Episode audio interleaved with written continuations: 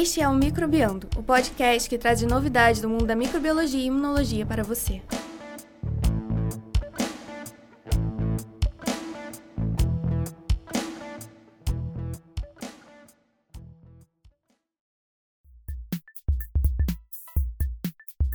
Olá, esse é o episódio 37, gravado no dia 27 de janeiro de 2020.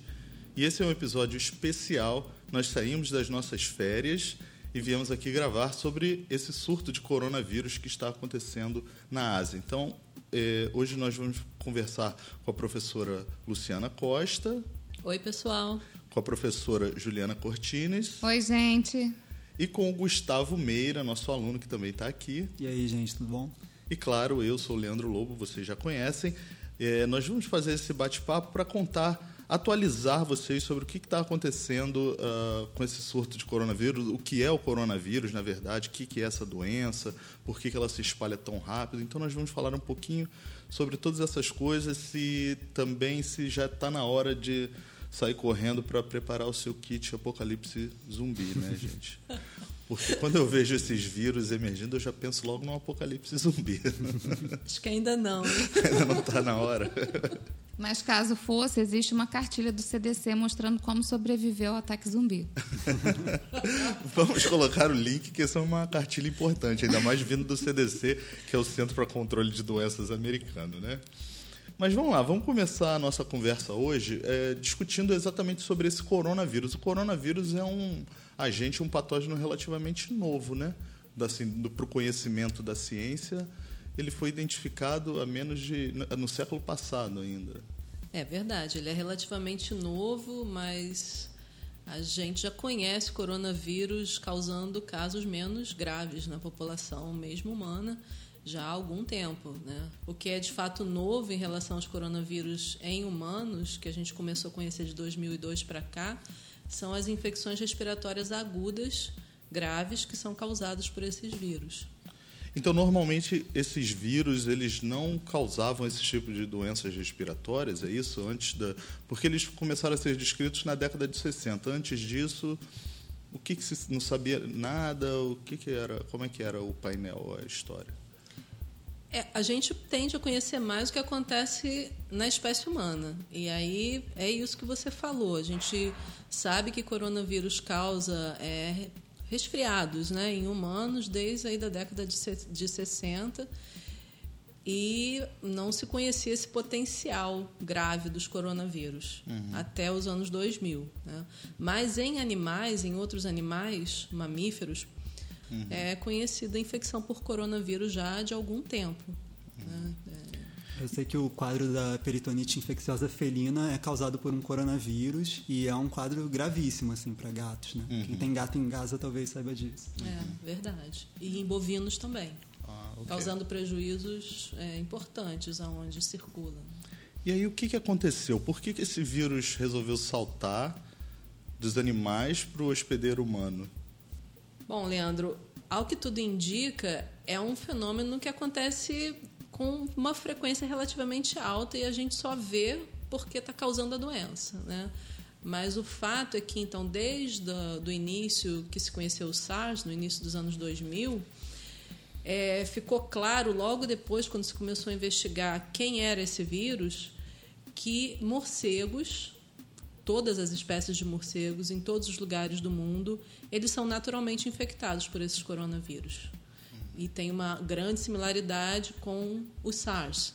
E depois se viu que eles também têm uma grande similaridade com o MERS, que é então o vírus da síndrome respiratória aguda do Oriente Médio.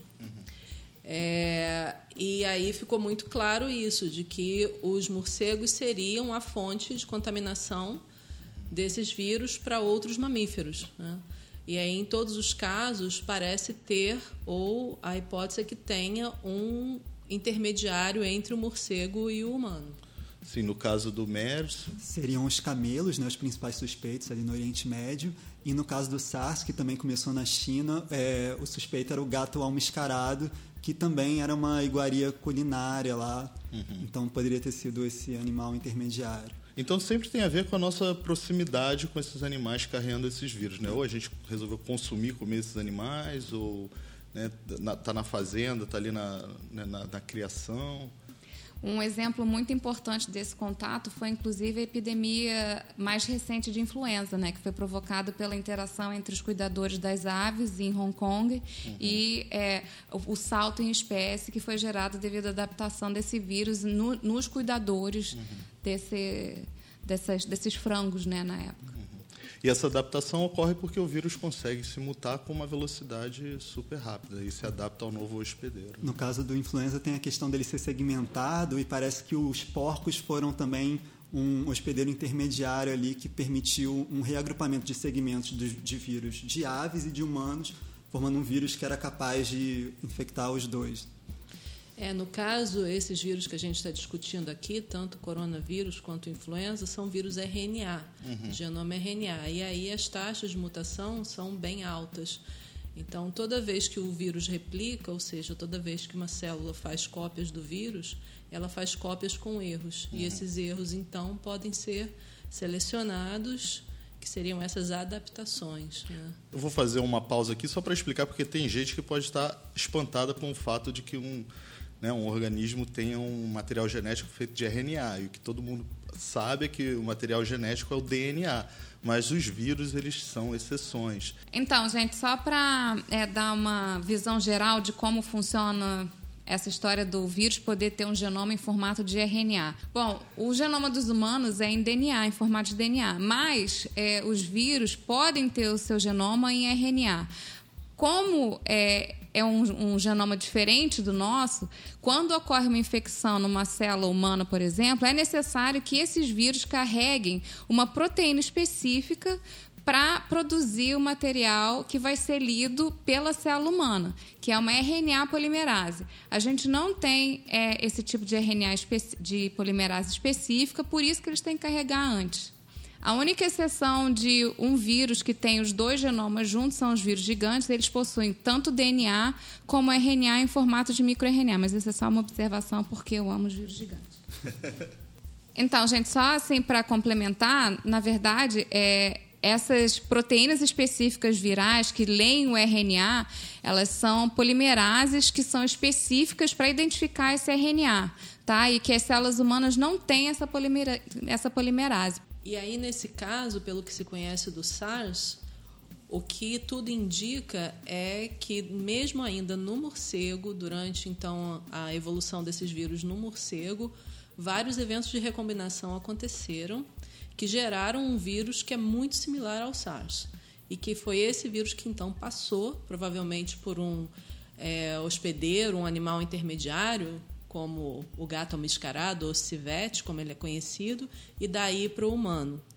É, e aí, tanto essa questão da RNA polimerase desses vírus ter uma taxa alta de mutação favorece, então, essas mudanças e a é, adaptação desse vírus em novos hospedeiros, quanto o fato de que, para o coronavírus, também a taxa de recombinação de genoma é muito alta.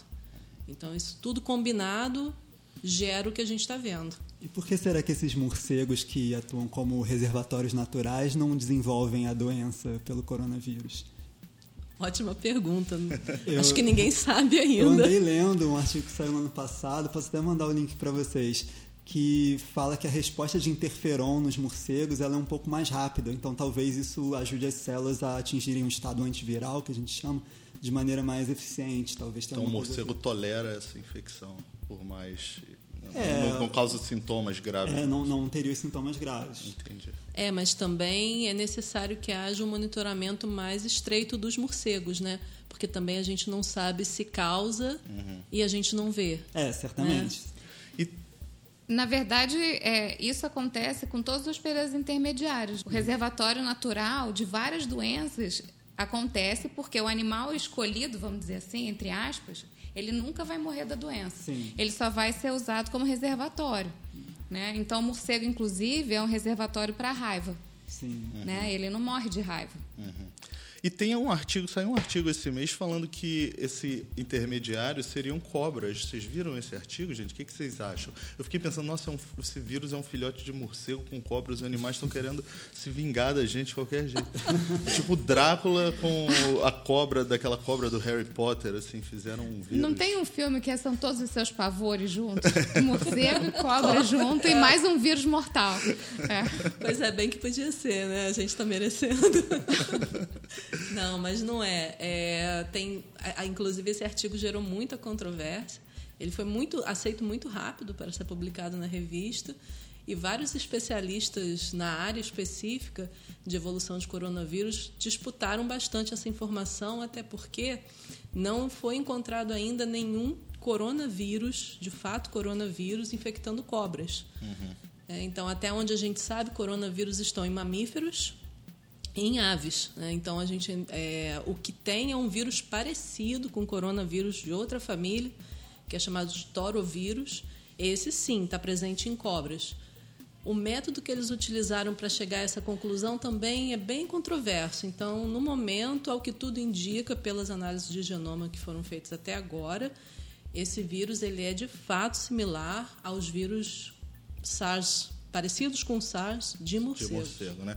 E eu vi umas notícias mostrando que o que pode ter ocasionado essa, essa transmissão para humanos é porque lá nesse mercado na China o pessoal consome o morcego né, como é, é, alimento. Existem, uhum. vi até algumas fotos de sopas de morcego. O que, que vocês acham? É possível?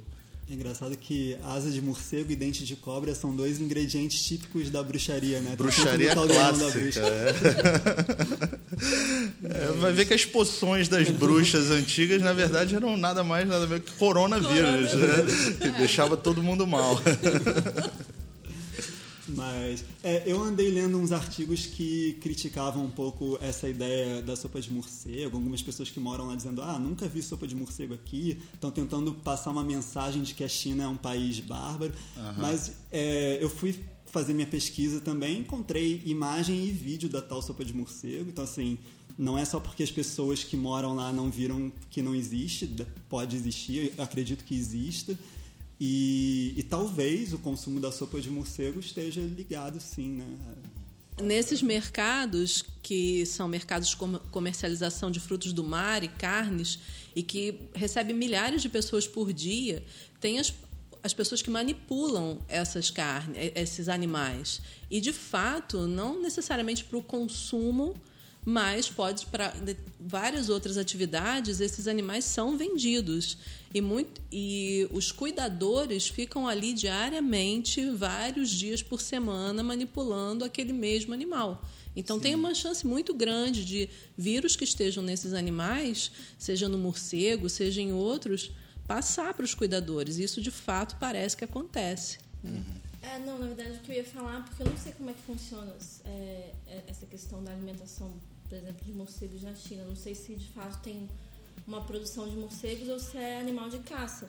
O que eu só ia falar é que mesmo no Brasil, a gente tem muitas regiões no Brasil que as pessoas se alimentam de carne de caça. Então, assim, tem uma Sim. grande probabilidade também de você ter essa troca de vírus, né? Mesmo aqui no Brasil, então, tartaruga, jacaré. Ainda que seja proibido, muitas pessoas ainda o fazem porque é cultural. Exatamente. E, de novo, é, o que a gente faz como cientista é observar o que foi feito no passado. Então, essas observações de interação do homem com o animal, seja ela por cuidado ou por caça, não é novidade na ciência, tá? Inclusive, por exemplo, HIV é uma, um, uma doença que pode ter surgido também através da caça dos macacos na África. Então, assim, é, é preciso que a gente entenda que a ciência é construída ao longo do tempo e a gente se baseia em vários fatos que foram observados anteriormente também também. É, e esse, essa ideia de que eles são bárbaros porque comem morcego e, ou, ou, comem esses animais exóticos, isso é uma coisa cultural e não é nosso papel julgar, mesmo porque muitas das carnes que nós consumimos aqui no Ocidente, carne de vaca, carne de porco, transmite um monte de doenças, né, gente? Então É uma questão de perspectiva, né? Uma claro. carne Exatamente. como qualquer outra. É. Porque... E, e para os hindus, por exemplo, nós que somos os bárbaros, porque vaca é animal sagrado Sim. na Índia, né? Verdade. E assim, só para complementar, é, é uma questão cultural e que de forma nenhuma ela deve ser julgada ou criticada. E tanto é verdade que as próprias autoridades de saúde chinesas elas não tentam coibir essas atividades culturais, na verdade, elas tentam regulamentar. Uhum. Então, a maior parte desses mercados eles são é, fiscalizados até mesmo para orientar de como manipular esses animais sem ter o risco ou minimizar o risco de contrair esses vírus, né? A questão é que em alguns lugares você ainda tem mercados ilegais. Uhum. Aí aumenta a chance disso acontecer. Uhum. Mas existe uma regulamentação na China pelas autoridades de saúde pública e vigilância sanitária de regulamentação desses mercados. Mas eu estou pensando aqui uma coisa: essas carnes elas são morcego é consumido cru? Porque não, mas pode ser o que a Luciana falou, né? O contato do manipulador é, com a é, carne crua. Então, então era, esse, era nesse ponto que eu queria chegar. Então, de repente, tem alguma outra coisa, porque se fosse material completamente cozido ou higienizado de forma apropriada, isso não causaria doença, Sim. né? A questão é se você está fazendo aerosóis quando mesmo manipula para o preparo da, como alimento, né? Pois é, então, pode... mas, mas aí é só para pensar também que não, não deve ser uma coisa é, só com um fator. Ah, não, com né? certeza não. E a probabilidade também é baixa. A questão é conforme você vai tendo repetidas exposições né, e aumentando o número de pessoas que estão ali é, expostas ao agente. Então, são, é multifatorial, com certeza. Muito bem. Agora que nós já discutimos como esses vírus podem ter saltado né, dos animais para o hospedeiro humano, vamos conversar um pouco sobre a doença em si. Quais são os sintomas dessa doença? O que, que ela causa especificamente? É uma síndrome respiratória parecida com o SARS e com o MERS, né? Isso hum. significa um resfriado, basicamente? Não, na verdade, os sintomas e sinais são bem piores que um resfriado, né? Começa, pode começar com febre, mas não necessariamente todo mundo vai apresentar febre. O que chama de fato a atenção é dificuldade ao respirar, então a famosa falta de ar, né? Uhum. É, e, o, e, muitas pessoas então chegam a desenvolver pneumonias. Então, uhum. é, seria uma pneumonia com sintomas de dificuldade respiratória, sinais e sintomas de dificuldade respiratória, onde você encontra então esse vírus associado. Uhum. O SARS, o vírus né, que causou a SARS, era muito propenso a, a causar pneumonias, né? Esse vírus atual, em comparação com o SARS, ele é mais agressivo ou menos nesse sentido? Ou já sabe? Olha, ainda é tudo muito recente. Acho que só daqui a algum tempo a gente vai conseguir dizer alguma coisa de fato. Parece que ele não é tão grave quanto o SARS. Pelo menos as pessoas que chegam a desenvolver os sintomas mesmo de é, falta de ar, então dificuldade respiratória, elas parecem estar em estado melhor do que se você for comparar com, uhum. com quem foi infectado pelo SARS. Mas ainda é muito cedo. Uhum. É, isso tá, conforme a gente está aqui conversando, Tem isso está desenrolando. Surgindo, né? Então, só, só o tempo vai dizer. Né? Uhum. O fato é que o que está sendo utilizado para guiar então a vigilância, principalmente em aeroportos, são pessoas com alteração de temperatura chegando desses locais, é, com, com, onde casos foram registrados, então pessoas com alteração de temperatura, tosse e algum sinal de estresse respiratório. É, agora, hoje de manhã, eu dei uma olhada nos números e os casos na China estavam em torno de 2.700, com 81 mortes. Né? Para você que está ouvindo esse podcast, talvez o número já seja muito mais alto né, quando ele for lançado. Sim.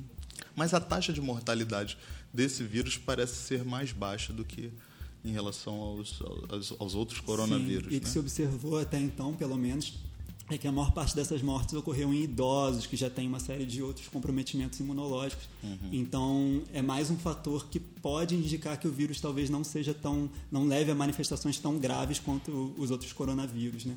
Mas, como a Luciana disse, ainda está muito cedo para a gente avaliar isso. É, vamos ficar de dedo cruzado, então. É, por enquanto, a taxa está aí perto de 2 a 3% de mortalidade, com uma taxa de, é, se a gente pode falar, gravidade, então, número de pessoas com sintomas consideradas muito graves, é cerca de 16%. Mas isso tudo pode ser alterado em pouco tempo, com o desenrolar é, da, da epidemia. A questão que, diferente do. Outra coisa que pode ser diferente do SARS é o fato de que as autoridades chinesas já estão levantando a possibilidade, isso ainda precisa ser confirmado, mas já tem algum, alguns indícios de que acontece a transmissão mesmo antes das pessoas apresentarem sinais e sintomas. Ah, o que é diferente do SARS, porque para o SARS a infecção pessoa, a transmissão pessoa a pessoa, ela só acontecia depois que a pessoa já estava pelo menos há uma semana apresentando os sintomas. E isso é gravíssimo para o quesito transmissão, né? Porque você não sabe que a pessoa está infectada, você não consegue controlar. E vale ressaltar também, pessoal, que para uma epidemia você ter um vírus que é transmitido por aerossóis é a pior hipótese possível, tá? Porque é amplamente infeccioso a distâncias muito longas, então é praticamente impossível você não ser afetado por é, gotículas contaminadas.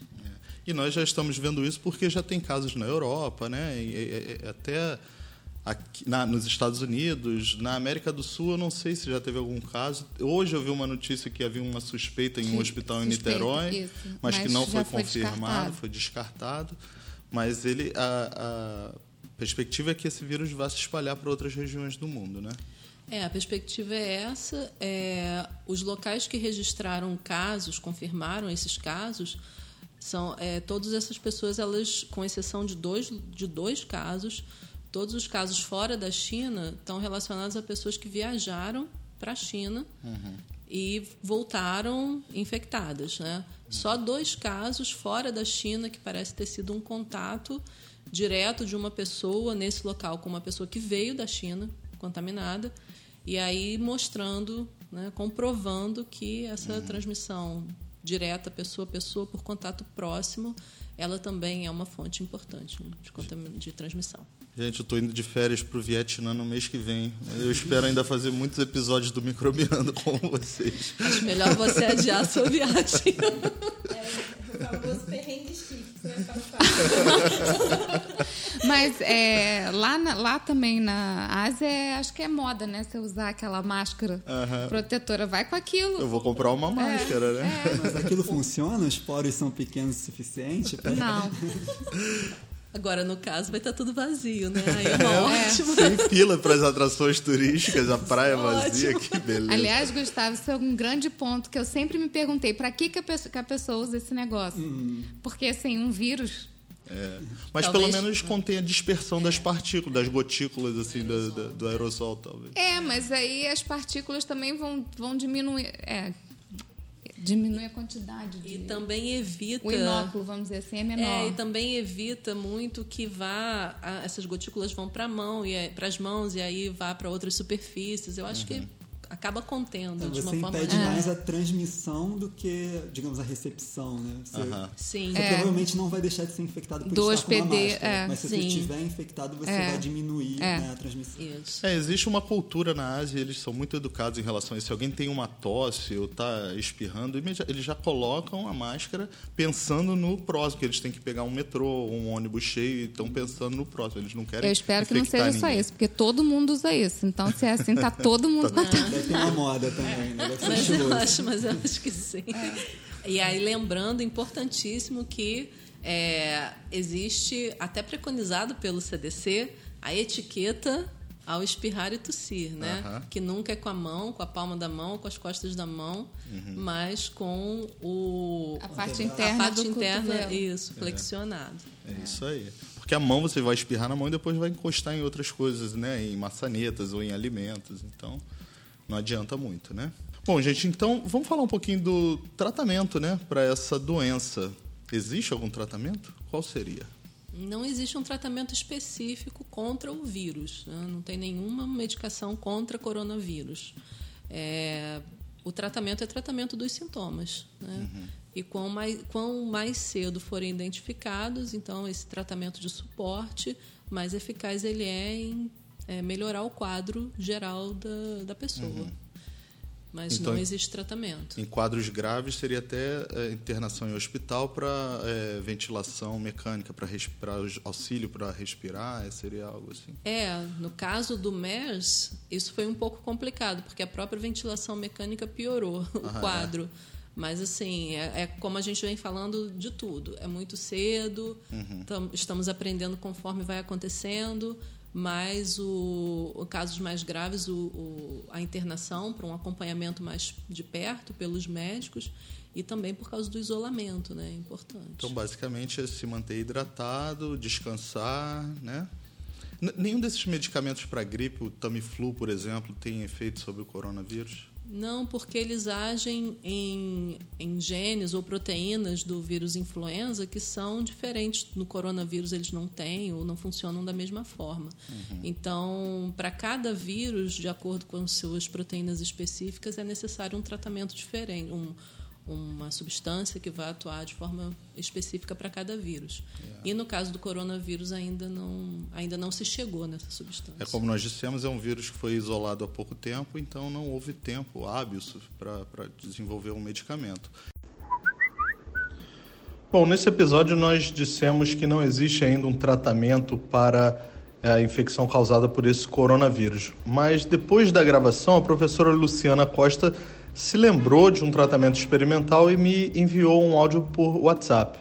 Escuta aí, porque a gente achou que isso é bem importante. Os estudos com MERS tentaram buscar antivirais que já existem contra outros vírus que pudessem ter alguma atuação contra o MERS. E eles viram que alguns medicamentos que fazem parte do coquetel anti-HIV atuam contra o MERS. Eles não sabem exatamente como, qual seria o mecanismo, né, por como acontece para esses antivirais que são específicos contra HIV também terem alguma atividade contra o MERS, mas viram que tem. Dessa forma, por similaridade, eles estão é, pensando em já colocar em teste esses medicamentos junto com interferon para tratar os pacientes que estão apresentando então o quadro de pneumonia por, por esse novo coronavírus. E, vacina, a prevenção? Né? A gente, algum tempo atrás, fez um episódio que a gente até brincou com o fato do, daquele filme Epidemia, é, eles tinham uma doença assim que se alastrava rapidamente e eles desenvolveram ebola. uma vacina. Era, era ebola, né? Ebola. E eles desenvolveram uma vacina em 48 horas, né? Ou 24 horas, algo assim. E a gente sacaneou, brincou com eles. Mas essa semana eu vi uma matéria de que uma agência, a agência de saúde russa, havia anunciado que já ia começar a produção ou estava testando uma vacina para esse coronavírus. É, então, será que a gente vai ter que pedir desculpas para os produtores da epidemia? Testar a vacina é só o primeiro passo, né? Normalmente os testes demoram bastante, passam por vários animais até chegar nos testes clínicos em humanos. Então, realmente, lançar uma vacina de maneira segura em 24 horas é, ou 48 horas eu acho praticamente impossível, né? Uhum. Impossível, até diria. Eu diria que sim. eu diria que sim. Mas existem planos para uma vacina nos próximos meses é, ou algo assim? É, o que eu ouvi na imprensa foi uma declaração do Anthony Fauci, que é o diretor do NIH, né, do é... um centro de, de é, é, financiamento de pesquisa americano. É, né? o Instituto, Instituto Nacional, Nacional, de Saúde. Saúde é. O Instituto Nacional de Saúde americano, o diretor de lá, disse que então eles estão num esforço conjunto com vários centros de pesquisa do mundo, incluindo os chineses, e que provavelmente em três meses eles vão começar a testar uma vacina contra esse vírus especificamente. Lembrando que mesmo o SARS, que aconteceu há praticamente 20 anos, ainda não tem uma vacina para ele. E, assim, uhum. não, não é por falta de, de, de se estudar uhum. e, e, tentar uma vacina, mas, mas pelo conhecimento acumulado com o SARS, é possível que muito disso já se aplique para esse novo coronavírus. Eu queria só fazer um comentário breve sobre o avanço da ciência. Né? Hoje, na aula de História de Virologia que eu estava dando, a gente discutiu o artigo sobre a geração da vacina de febre amarela. E aí os pesquisadores na época demoraram três anos para conseguir obter a, a cepa específica da vacina que a gente usa até hoje. Então, para a gente ter uma noção da agilidade desses pesquisadores em sequer imaginar que pode ser possível você ter uma vacina para aplicação maciça na população em três meses apenas. Então, é muito relevante essa informação. Uhum. É, hoje em dia, por exemplo, essas cepas desse vírus que está causando esse surto, tem várias que já foram sequenciadas, por exemplo. Então a gente já tem informação é, em tempo real, informação sobre o genoma né, desses vírus. E é uma coisa, é uma realidade completamente diferente de alguns anos atrás. Então a gente pode ter esperança, né? Ah, com certeza. E só mostra a importância de se continuar estudando os patógenos, sejam eles né, quais forem, porque esses conhecimentos acumulados eles são importantíssimos para uma resposta como essa foi, uma resposta em tempo recorde, impressionante. A gente tem que bater palmas para os uhum. chineses. É. Porque em duas semanas eles já tinham sequenciado cinco genomas completos, lembrando que é um vírus que tem 30 mil nucleotídeos no genoma, então não é uma tarefa simples. Uhum. Então, eles, é, o nível de preparo que eles se encontram é exemplar e tem que ser é, elogiado. Uhum. E nós? Nós estamos perto desse nível de preparo? Será que esse, esse vírus chega no Brasil e se chegar, o que, que vai acontecer? Aí já é o apocalipse zumbi, né, gente?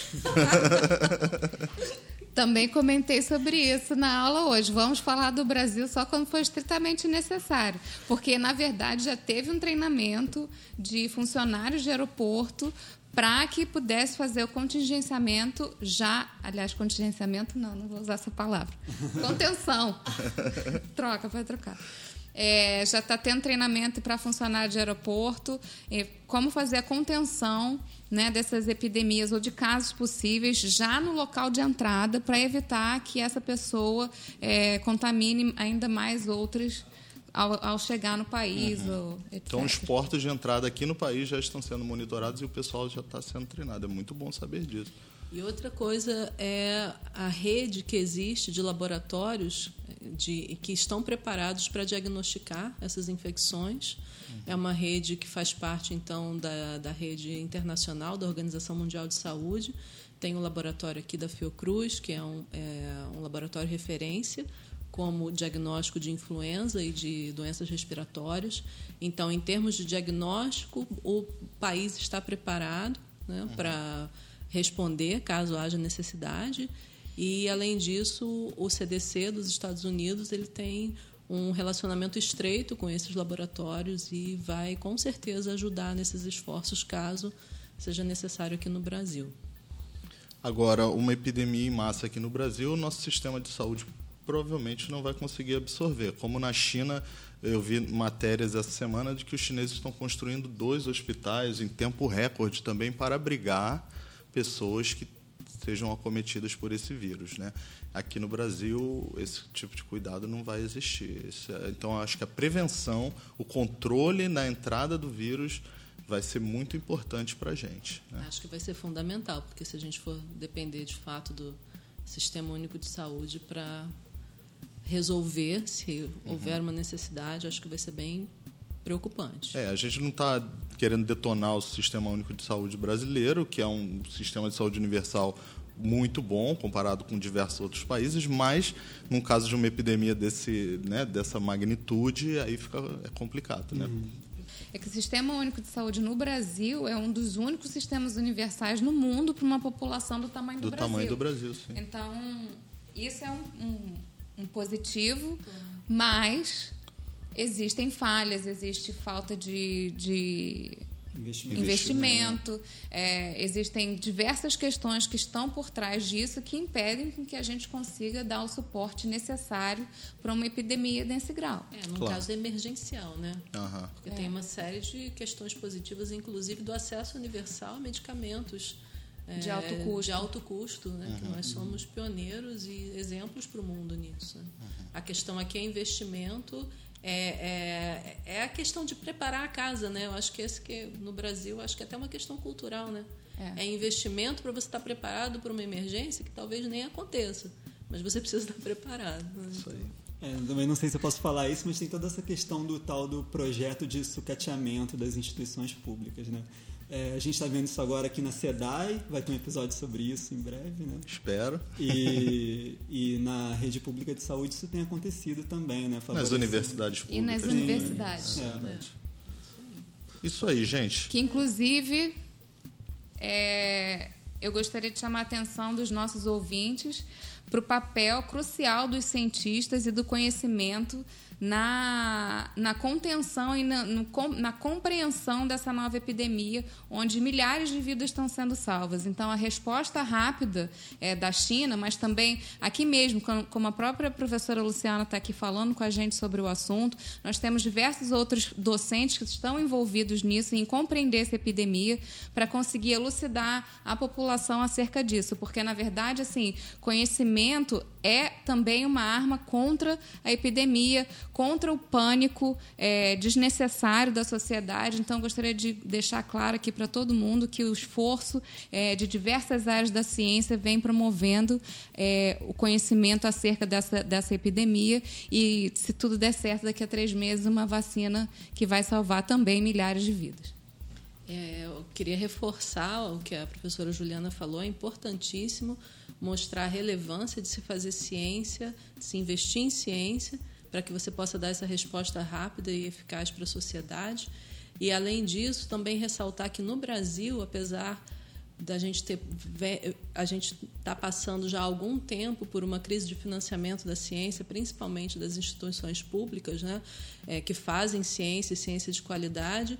Apesar disso, tem grupos importantíssimos distribuídos pelo país, citando um de Campinas, por exemplo, que fazem monitoramento de coronavírus em morcegos né, e fazem um esforço muito grande no conhecimento desses vírus, caracterização e a importância disso continuar, porque a gente nunca sabe quando um novo desses vai passar do morcego para o humano e a gente tem que estar preparado para esse conhecimento. É, tem uma frase muito interessante que eu já ouvi do, se eu não me engano, do Gerson Lima, que é presidente da FAPERJ, e de alguns outros reitores também, que é, é se você pensa que a pesquisa é cara, experimente a doença.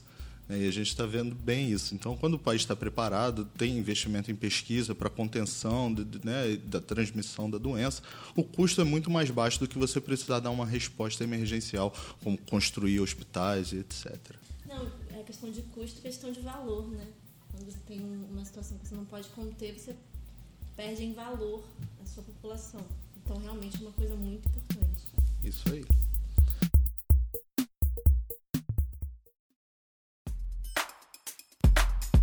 Gente, esse foi o nosso episódio especial sobre o coronavírus e esse surto que está acontecendo.